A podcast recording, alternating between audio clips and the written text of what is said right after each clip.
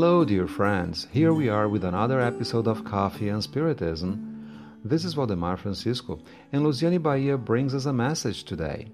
It goes like this Everybody thinks you are as sweet as a lamb, but in fact, you are the most devastating storm that has hit the planet in order to change the way people love in the world. Everybody thinks and talks about your humility and forget you are a powerful warrior who, instead of serving people, fight for the Lord of people.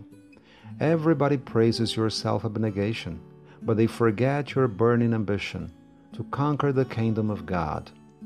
You have dressed in rags like the poor, so that you could show them the clothing of light worn by those who are blessed. That's how Joanna de Angelis starts her daily prayer to Francis of Assisi in the book Vidas Vazias, Empty Lives, psychographed by Divaldo Franco. Francis of Assisi, according to his biographers, was born on November 26th in 1182 or 1183. His father, Pedro Bernardone, was a very successful cloth merchant and he was supposed to follow in his father's footsteps by going on with the family business. He had a carefree childhood, and he is said to have been a sensitive child who spent hours listening to the stories told by his father's serfs. His adolescence was typical of any young man with exuberant love of life and a general spirit of worldliness.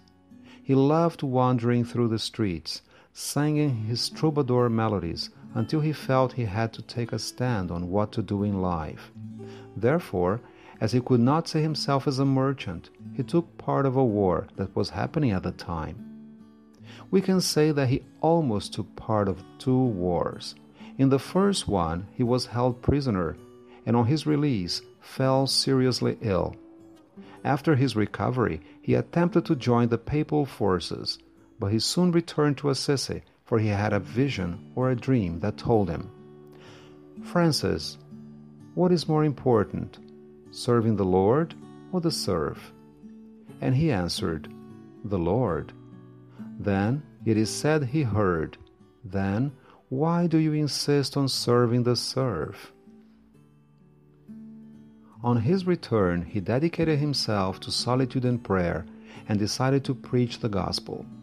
His father thought he had gone mad and decided to lock him in, in his own house.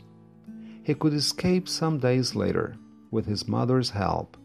From that day on, he followed in the footsteps of Jesus. He renounced his family's fortune and did what the Lord asked Go, Francis, and repair my church. Years later, he realized he had taken it literally by repairing the church of San Damiano and finally understood he had to build the edifice of the gospel of Jesus in human heart.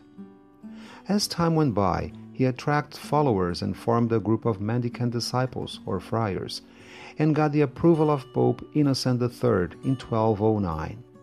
With the Pope's approbation, he could then achieve his goals of living in poverty, obedience, and chastity. Among his disciples, there was a woman called Clara di Offreduccio, she was so moved by his preaching and charity that she started to follow him in 1212. Years later, she helped him found the order that became known as the Poor Clares. Francis witnessed disturbances among the friars of the order and withdrew increasingly from its affairs in 1220. In the summer of 1224, he went to the mountain retreat of Alverna where he received the stigmata of Jesus and where he lived for the remainder of his life. Francis lived two years longer, got sick, and was brought back to Assisi, where he died at Porziuncola on October 4, 1226. In the quoted text in the beginning, Joanna de Angelis brings Francis back. She brings to our minds, using poetic and profound words, the deeds humankind has witnessed unconditional charity, and constant help to everybody. She also makes us reflect on what he has done as an immortal spirit. The benefactor remarks Your ambassador, Allan Kardec, has been chosen among your disciples to help us in the restoration by placing Jesus in the highest position of our aspirations. As we could see, Francis was called back by Jesus in order to build the edifice of the kingdom of heaven in human hearts. This time by organizing with the Master the establishment of the third revelation, the promised consoler for humankind. In the Prolegomena in the Spirit's book, the first one to sign it is John the Evangelist, Francis's incarnation at the time of Jesus. Allan Kardec, our admirable codifier, is described by the Venerable De Angelis as the ambassador of Francis of Assisi.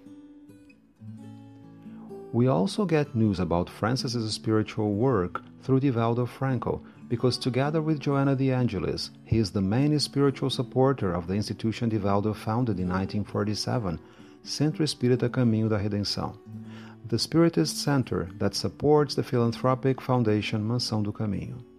Moreover, it was through this medium that the trilogy by the Spirit Manuel Philomeno de Miranda was written Planetary Transition, The Dawn of New Age, and Spiritual Disturbances. It is possible to find Francis's ad- active intervention in the first two books, and the spiritual author claims that he will come back to earth, and provided with a body, he will see he will serve Christ, conducting humankind toward the world of regeneration.